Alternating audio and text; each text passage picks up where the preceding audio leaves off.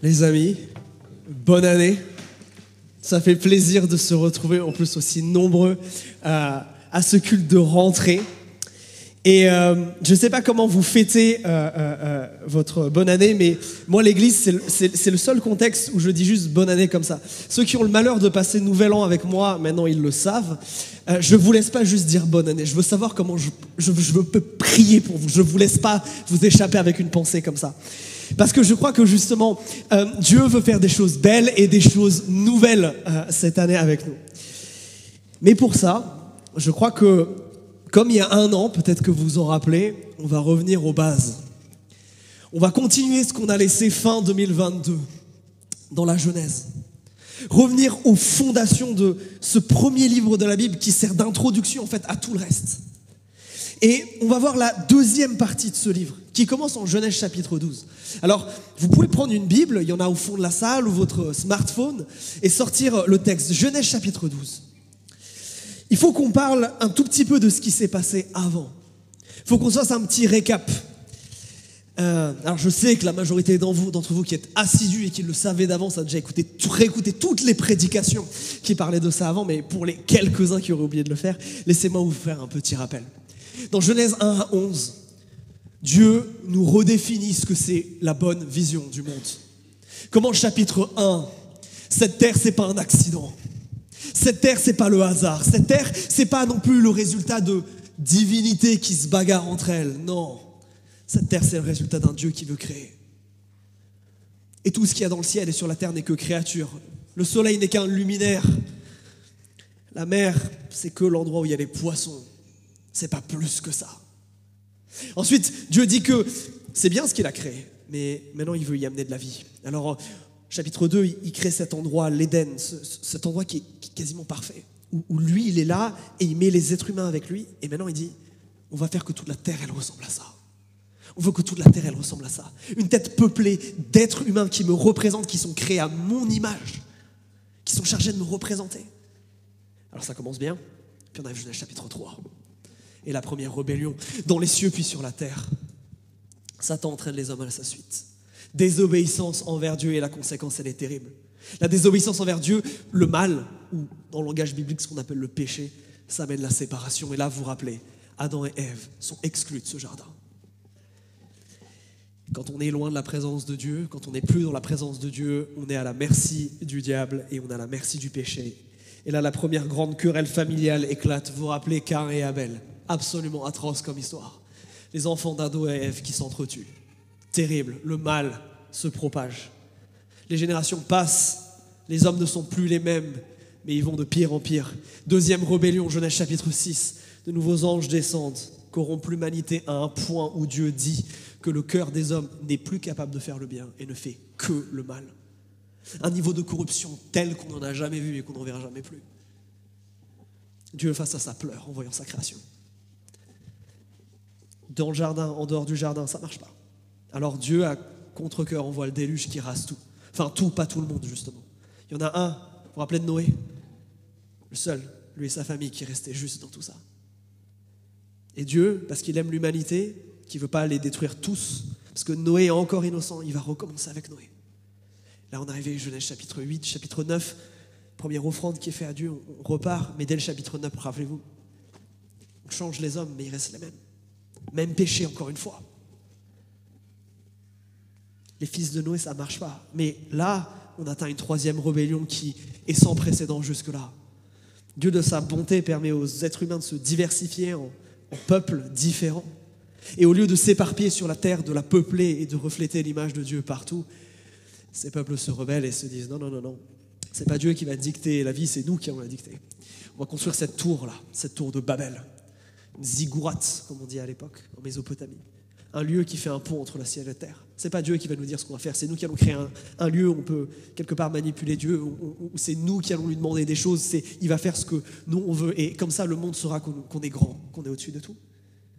Alors Dieu, on ne peut pas lui forcer la main, je sais pas si je vous apprends quelque chose là, mais ça marche pas ça. Dieu euh, a dit qu'il enverrait plus le déluge, donc qu'est-ce qu'il fait? Il, confond leur langage. Des langues différentes commencent à apparaître, ils ne se comprennent plus, tout ça, ça s'arrête. La construction s'arrête, les gens s'éparpillent. Et on s'était arrêté sur ça. Et c'est pas une fin à la Walt Disney, ça c'est pas une fin heureuse. C'est justement une fin qui nous laisse sur notre fin. Si ce Dieu, il veut vraiment être en relation avec les êtres humains, mais qu'est-ce qu'on fait? Où est-ce qu'on va? Il faut quelque chose de plus. Mais si le bâton du déluge ne marche pas, alors Dieu va utiliser la carotte.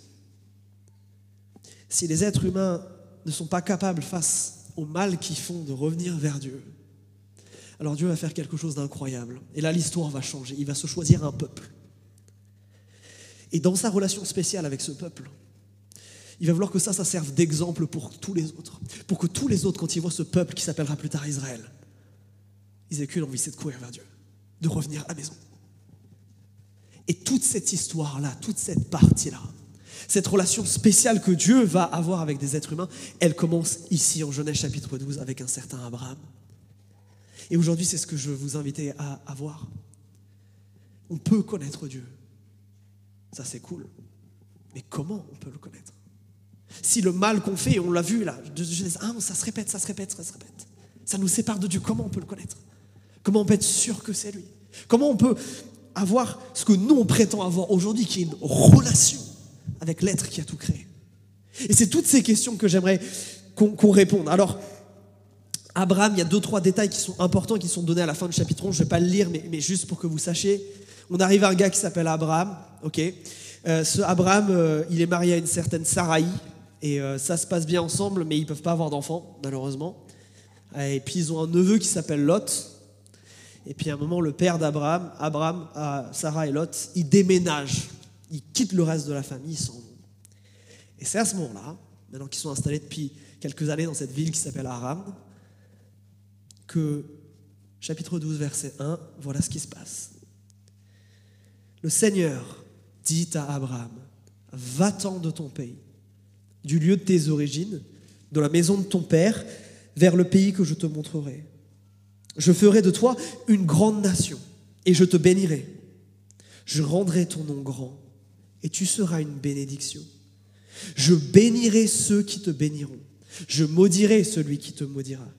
Et tous les clans de la terre, toutes les familles de la terre seront bénis par toi. Abraham partit comme le Seigneur le lui avait dit. Et Lot partit avec lui. Abraham avait 75 ans lorsqu'il quitta Haran. Abraham prit Sarai, sa femme, et Lot, son neveu, avec tous ses biens et les gens qu'ils avaient acquis à Haran. Ils partirent pour Canaan et ils arrivèrent en Canaan. Abraham traversa le pays jusqu'au lieu nommé Sichem, jusqu'au térébinthe de Morée. Les Cananéens étaient alors dans le pays. Le Seigneur apparut à Abraham et dit Je donnerai ce pays à ta descendance. Abraham bâtit là un hôtel pour le Seigneur qui lui était apparu. Puis il se leva il leva le camp pour se rendre dans la montagne. À l'est de Bethel, il dressa sa tente entre Bethel à l'ouest et Haï à l'est. Il bâtit là aussi un hôtel pour le Seigneur et invoqua son nom. Abraham repartit en se rendant par étapes dans le Negev. Je m'arrête là. C'est donc une histoire de voyage qu'on a aujourd'hui. Abraham qui part de la Mésopotamie et qui descend jusqu'au sud d'Israël, dans le Negev, c'est le, désert qui est entre Israël et l'Égypte globalement. Notez que cette histoire, elle existe. Et cette histoire, elle commence parce qu'à un moment, Dieu parle. Si Dieu ne parle pas dans cette histoire, il n'y a tout simplement aucune histoire. L'élément déclencheur ici, c'est Dieu qui parle, c'est Dieu qui appelle, qui appelle Abraham à cette aventure. Dieu l'appelle à tout quitter pour le suivre, regardez, les directions, elles ne sont pas très précises, hein, vers le pays que je te montrerai. Et ça, c'est vachement important. Comment est-ce qu'on peut être en relation avec Dieu? Mais ça commence par quelque chose. C'est Dieu qui t'appelle. Ça commence avec Dieu. Il faut bien que tu prennes conscience de quelque chose. Le péché que nous commettons, le mal que nous faisons, nous sépare de Dieu. Nous ne pouvons pas avoir accès à Dieu. En fait, c'est comme un coup de téléphone. Ça commence par Dieu qui appelle. Le truc, c'est qu'il y a seulement Dieu qui peut nous appeler. Nous, nous n'avons pas son numéro. Nous ne pouvons pas appeler quelqu'un dont nous n'avons pas le numéro. La communication, ne va que dans un sens. Si Dieu ne vient pas nous appeler, ne vient pas nous parler, alors on ne peut pas rentrer dans une forme de relation et de communication avec lui. Ça commence par Dieu. Il y en a qui ont essayé. C'est ce qui s'est passé juste avant avec la tour de Babel. Il y en a qui ont essayé de trouver le code là, qui ont essayé de trouver le numéro de Dieu. Ça n'a pas marché. Nous ne pouvons pas forcer une relation avec Dieu. Comme nous ne pouvons pas forcer une conversation téléphonique avec quelqu'un dont nous n'avons pas le numéro. En fait, pour avoir une relation avec Dieu, il faut qu'à un moment Dieu se manifeste et parle. C'est pour ça qu'à chaque début de culte, on prie pour ça. Vous avez remarqué, ceux qui y servent régulièrement ici, à 16h30, là, ce qu'on fait, on demande à Dieu de venir. Parce que si Dieu ne parle pas, on ne recevra rien. Si Dieu, n'établit pas la communication, il va rien se passer. Il faut que Dieu se manifeste en premier. Il faut qu'il fasse le premier pas. Abraham a besoin qu'à un moment Dieu dise quelque chose. Si Dieu ne se manifeste pas, alors il ne se passera rien. Mais ce qui est incroyable, les amis, c'est que Dieu veut se manifester. C'est que Dieu veut parler et Dieu va parler. Et que cet appel qu'il fait à Abraham, ici, on va maintenant un petit peu le détailler. Regardez, Dieu, il l'appelle, mais il l'appelle à quoi exactement? Il est incroyable cet appel. Dieu appelle Abraham à tout quitter et on est d'accord que ça peut faire un peu peur, ça. Mais regardez ce qu'il lui dit. Il y a, sept, points dans ce qu'il dit. C'est les versets 2 euh, et 3. Il l'invite à partir et regardez tout ce qu'il lui dit. D'abord, il lui dit des choses sur lui. Il lui dit qu'il va le bénir, si je résume. Je ferai de toi une grande nation. D'un homme tout seul, d'un homme avec une femme qui est stérile, il va en faire une nation. Bon, ok. Je te bénirai, donc je te ferai du bien, et je rendrai ton nom grand. Notez que c'est exactement ce que les autres souhaitaient au chapitre d'avant et n'ont pas réussi à accomplir par leur propre force. Ces trois premières choses, elles nous apprennent quoi? C'est que ce Dieu-là, qui a créé le ciel et la terre, ce Dieu qui veut nous rencontrer, c'est un Dieu qui veut nous faire du bien. Vous vous rappelez le premier chant qu'on a chanté? Dieu, tu es bon. Dieu veut rentrer en communication et en relation avec nous pour nous faire du bien. C'est pas incroyable ça? Non seulement Dieu veut nous parler, mais Dieu veut nous faire du bien. Alors que je viens de dire quoi juste avant? Que nous on fait le mal justement qui casse la communication entre lui et nous? C'est incroyable ça. Mes amis, Dieu nous appelle. Et quand je dis Dieu nous appelle, Dieu nous appelle dans une relation avec lui, mais vous le savez, ici, il y a quelque chose de plus que la relation avec Dieu ici. Dieu lui donne en quelque sorte une forme de vocation à Abraham. Il va y avoir quelque chose de particulier avec lui, il va avoir un rôle particulier dans l'histoire. Et Dieu fait la même chose avec nous. Dieu nous appelle à tous être en relation avec lui. Dieu nous appelle à tous être bénis par sa présence. Mais quand il dit je rendrai ton nom grand, je ferai de toi une grande nation, ça ne sera pas la même chose pour chacun d'entre nous. On va être appelé à des choses différentes par Dieu. Mais tout commence par ça. Si Dieu ne parle pas, il ne se passe rien. Et je trouve ça tellement fascinant que Dieu ici se montre clairement à Abraham. Il lui parle, mais Abraham le voit. Notez que les deux fois où, il se repasse quelque chose du même genre, là, verset 6, verset 8, Abraham voit Dieu. Dans Actes chapitre 7, on, apprend justement, euh, c'est le commentaire du Nouveau Testament sur l'Ancien, que même dans cette première expérience, Abraham a vu Dieu. Dieu s'est montré. On n'a pas un Dieu qui veut se cacher, on a un Dieu qui veut se montrer. Et ça, je trouve ça tellement beau et tellement provoquant à la fois. Et dans le Nouveau Testament, nous, on a une chance qui est incroyable, parce que les choses ont changé depuis la venue d'un certain Jésus. C'est que ce Dieu-là, en permanence, il se manifeste. Tout le temps, il se manifeste. Tout le temps, il va chercher des gens. Comment il fait ça En envoyant des chrétiens partout. Mais pas que. Rappelez-vous, vous, quand Dieu vous a appelé. C'était quand C'était comment Est-ce que comme Abraham, vous avez vu quelque chose de vos yeux Est-ce que vous l'avez entendu Est-ce que c'est en lisant l'Écriture Est-ce que c'est en voyant Dieu répondre à une prière, faire un miracle Ce qui m'impressionne toujours, c'est à quel point Dieu est créatif pour se révéler et à quel point il sait le faire même dans les pires contextes.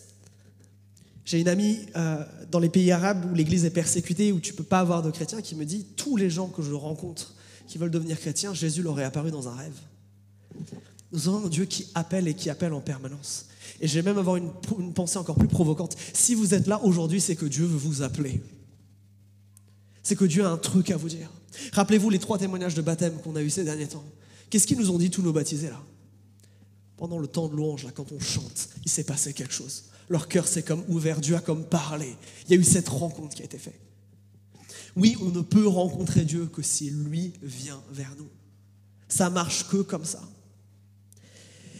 Et ça, ça peut faire peut-être un peu peur parce que tu peux te dire, oui, mais si Dieu il veut pas de moi, si Dieu il veut pas me rencontrer moi, si tout part de lui, a priori je peux pas faire grand chose en fait. C'est vrai.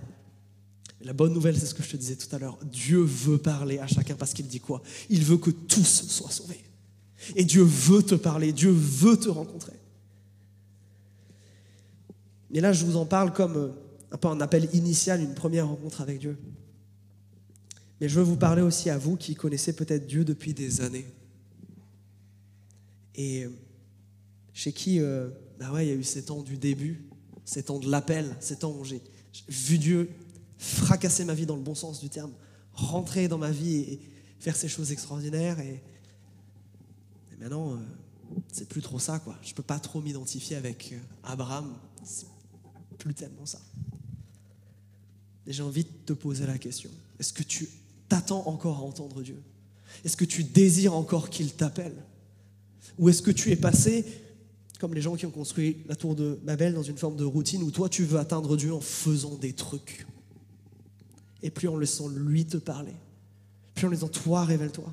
Est-ce que dans ce que tu te projettes, est-ce que tu imagines pour 2024, ta prière c'est Dieu rentre dans mes plans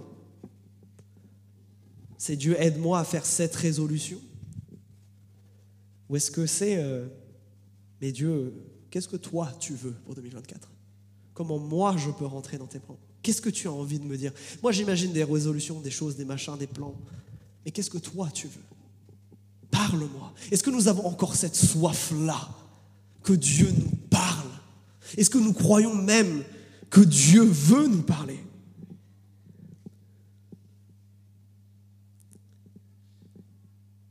Si pour 2024, dans cet aspect de ta vie où tu es perdu, où c'est difficile, où tu as besoin d'être guéri et libéré, si tu demandais à Dieu de se révéler, si tu demandais à Dieu de commencer quelque chose, si tu demandais de t'appeler, si en 2024, au lieu de faire des plans et des résolutions, tu demandais à Dieu de te parler, et si au lieu justement de toi parler, tu fermais ta bouche, ouvrais tes oreilles et écoutais peut-être ce que lui a à te dire pour cette année.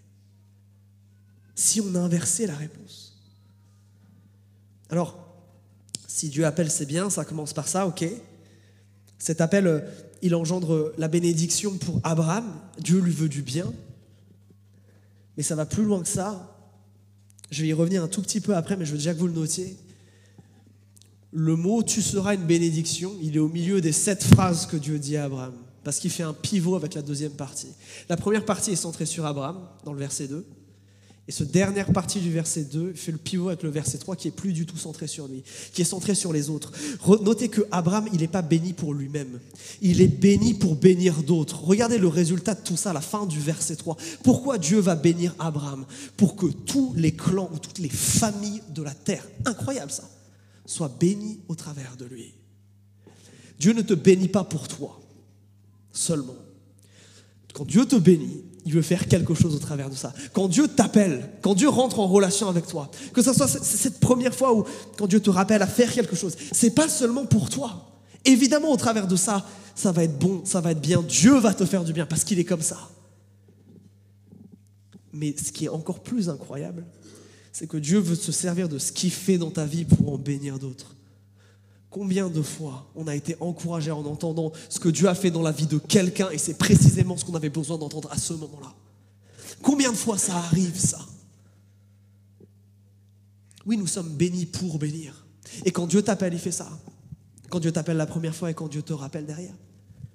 Tout le temps, il veut te bénir pour que tu bénisses. Alors, ok, ça c'est bien. Mais si je compare ça à un, coup de téléphone, euh, cet appel de Dieu, comment on répond? Comment on répond à Dieu? Parce que je crois que c'est ça qui est tellement important. Dans une relation, on parle et on répond. Quand on rentre dans une relation avec Dieu, quand Dieu nous appelle, nous devons répondre. On ne peut pas ignorer ce que Dieu dit. Et Abraham, ce qui est particulier dans ce texte et ce qui est marquant, c'est il répond avec foi. Et ce mot-là, il est important.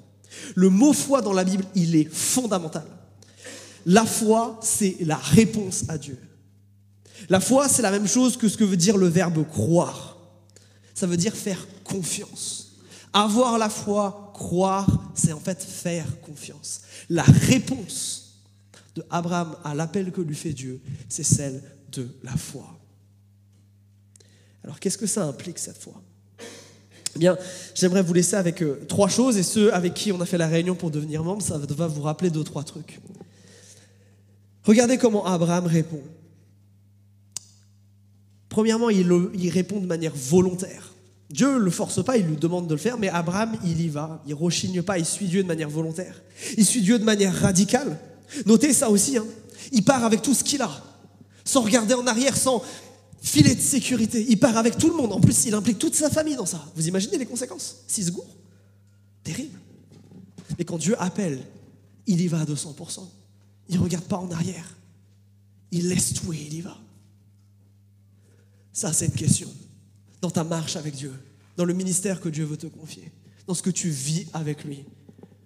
Est-ce que tu vis cette forme d'obéissance radicale où tu pars avec foi à fond la caisse Où tu laisses rien derrière Ou est-ce qu'il y a encore des domaines de ta vie qui en 2024 sont toujours dans le pays de Haran et ils ne sont pas en Israël Que tu laisses derrière comme une espèce de filet de sécurité? Parce qu'au final, tu as peur que soit Dieu agisse pas vraiment, soit qu'il soit pas vraiment bon et qu'il te bénisse pas. Est-ce que ta relation avec Dieu, elle est marquée par cette espèce de, de limite Cette forme de radicalité qu'a Abraham de je te suis là où tu vas En fait, cette réponse, elle, est faite dans l'obéissance. Une obéissance radicale, une obéissance volontaire. Mais quelque chose de plus important encore, une obéissance qui est relationnelle. Et là, il faut que vous compreniez ça parce que c'est la grande différence entre le Dieu de la Bible et tous les autres. Dans la Bible, Dieu ne nous a pas donné un livre de règles avec tu fais ça, puis tu fais ça, puis tu fais ça, et puis tu fais ça. Dieu nous a donné un manuel pour être en relation avec lui. C'est très important. La relation que nous devons avoir avec Dieu, c'est pas avec sa loi, avec ses commandements, pas avec l'obéissance en elle-même, mais avec lui. Et c'est pour ça, je crois que Dieu ne donne pas tout à Abraham. Notez que avec Dieu, il lui a pas donné un plan de GPS. Vous savez, quand vous avez votre GPS, vous avez dans 200 mètres, vous tournez à droite, et puis après c'est à gauche, et puis après c'est ça. C'est pas la direction que Dieu donne à Abraham. Il lui donne même pas le nom du pays. Hein. Il lui dit Tu vas. Tu vas voir. Pourquoi Dieu fait ça intentionnellement? Je crois que c'est très intentionnel de la part de Dieu, et je crois que Dieu fait exactement la même chose avec chacun d'entre nous. Si Dieu nous donnait tout dès le départ, qu'est-ce qui va se passer ensuite? Abraham va suivre le plan. Il va y aller point par point, et il va faire ce qu'il va faire. Mais là, il va être en relation seulement avec le plan, il va plus être en relation avec Dieu. Dieu, tout ce qu'il nous montre depuis le début de jeunesse et qu'il veut faire avec les hommes, il aurait pu transformer la terre en Éden tout seul, il n'avait pas besoin de nous. Qu'est-ce qu'il choisit de faire? D'impliquer des hommes tout seul dans tout ça. Dieu pourrait se charger tout seul de l'évangélisation du monde. Maintenant, il n'a pas besoin de nous, Jésus, pour parler de lui aujourd'hui. Et pourtant, il choisit de le faire. Parce que le cœur de Dieu, c'est d'être en relation avec nous. Et je crois que même dans le fait qu'il nous appelle et que nous lui répondions, il y a cette forme d'obéissance, en fait, relationnelle avec lui. Cette idée que Dieu nous maintient, et ici, je crois que c'est profondément volontaire avec Abraham, dans une forme de dépendance à lui. Dieu ne permet pas à Abraham de vivre pour Dieu, mais en vivant quelque part sans lui. Si tu vis pour Dieu, tu dois vivre avec Dieu. Regardez à quel point c'est relationnel de nouveau. Dieu ne cherche pas des gens qui fassent des trucs bien et ça s'arrête là. Non, Dieu veut, être en relation avec nous, on peut connaître Dieu. Et ça, ça implique qu'on passe du temps ensemble. Et je crois profondément que c'est ce que Dieu fait avec Abraham.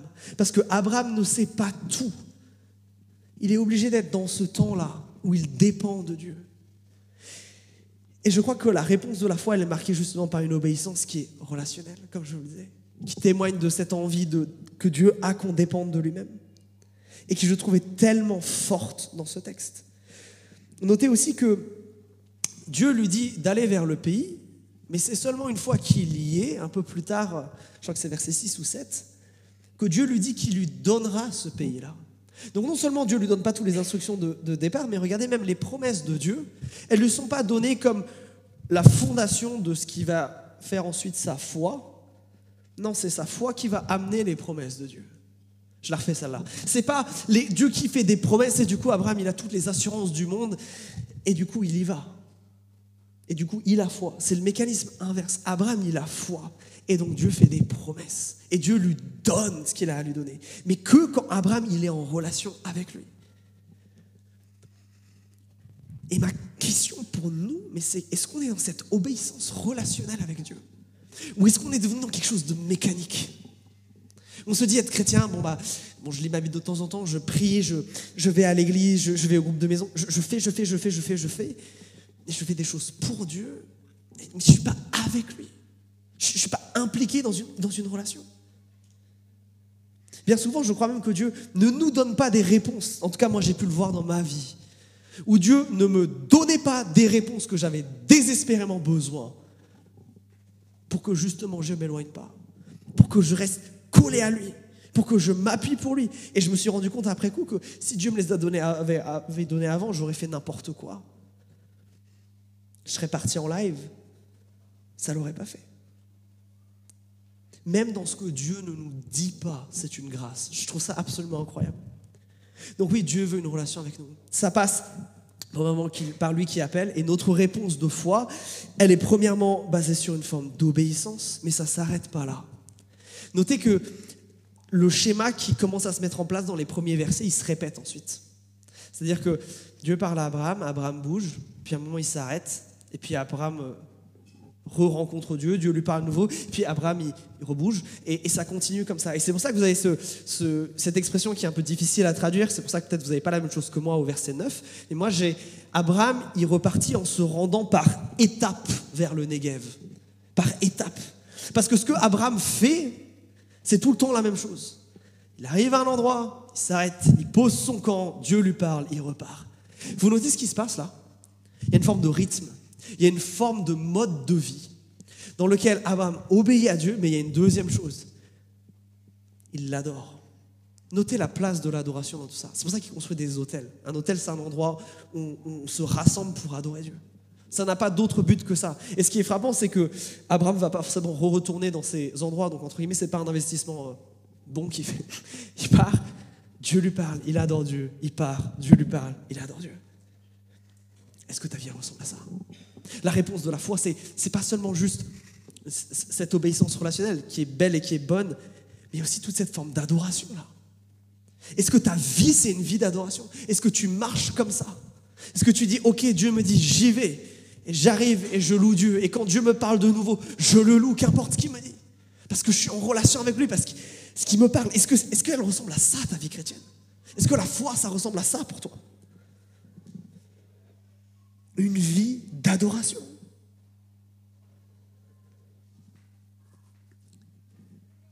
Et ensuite, il y a une vie de bénédiction.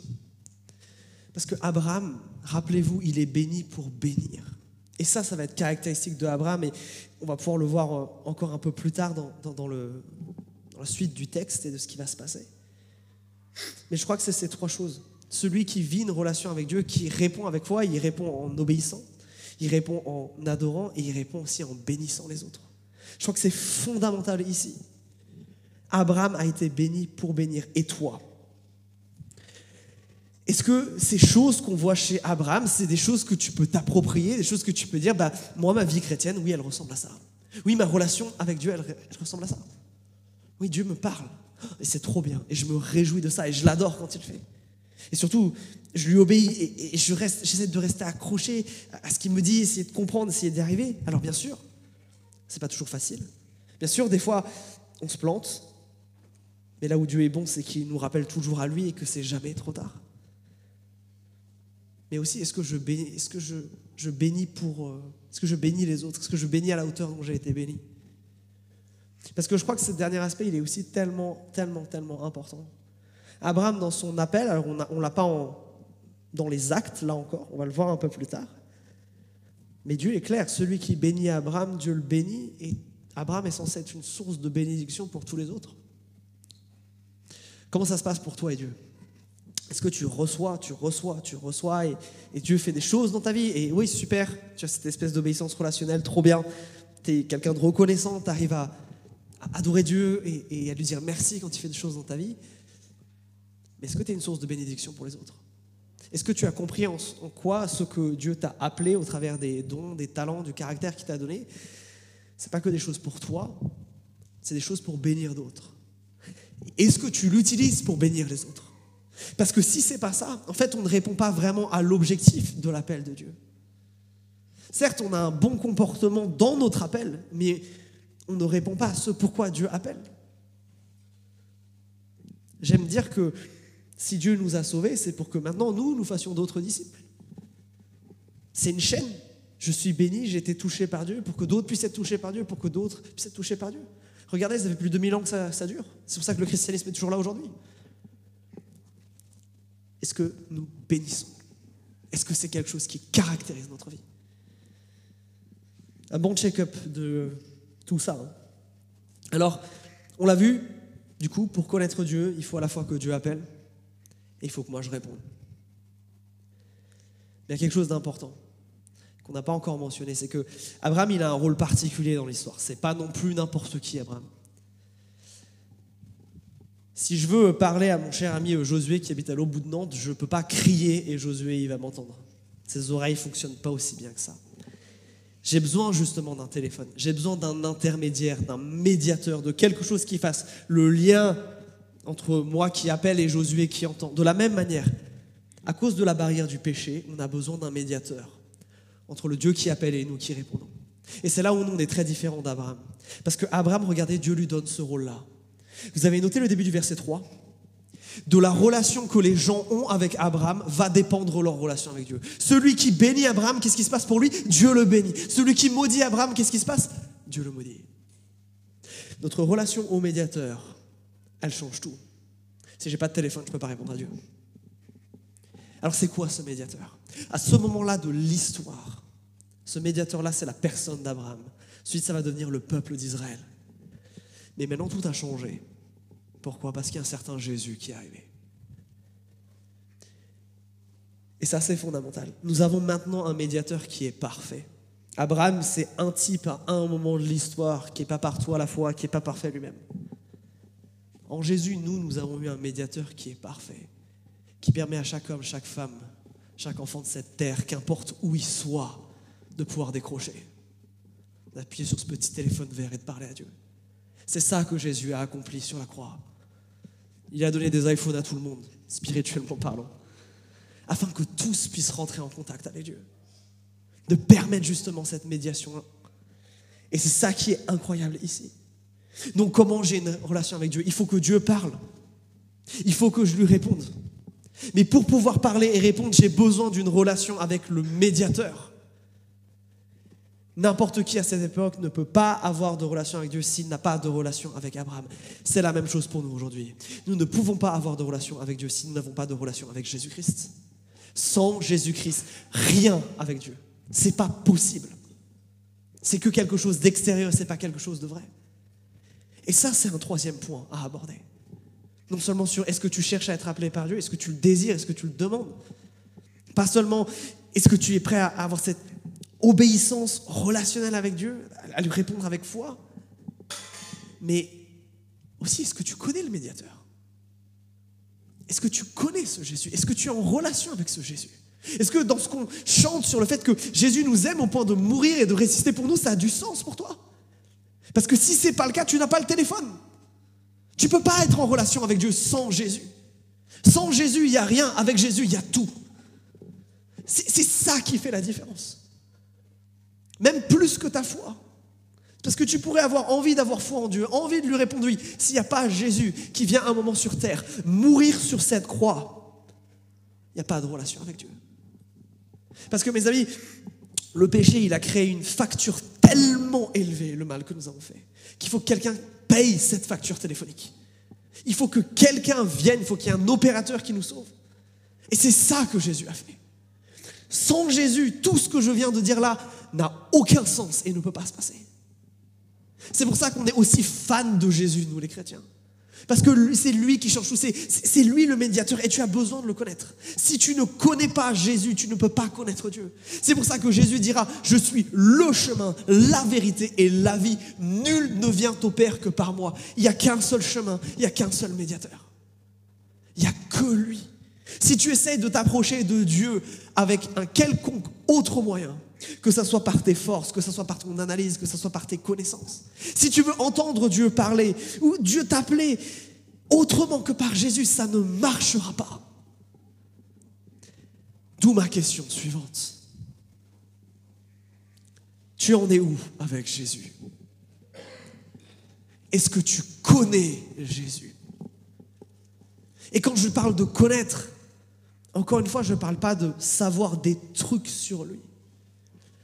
Est-ce que tu connais cette personne bien vivante qu'on a chanté dans un chant parce qu'il le vit, qui s'appelle Jésus-Christ?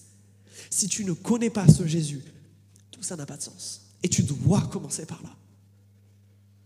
Mais peut-être que toi, tu le connais, ce Jésus, sauf que tu l'oublies.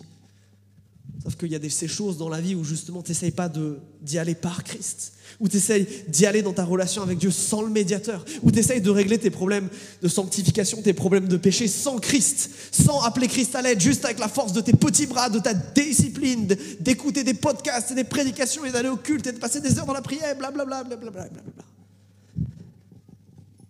Il n'y en a qu'un seul qui peut nous sauver. Il n'y en a qu'un seul qui peut nous délivrer. Il n'y en a qu'un seul qui peut tout changer. C'est Jésus-Christ.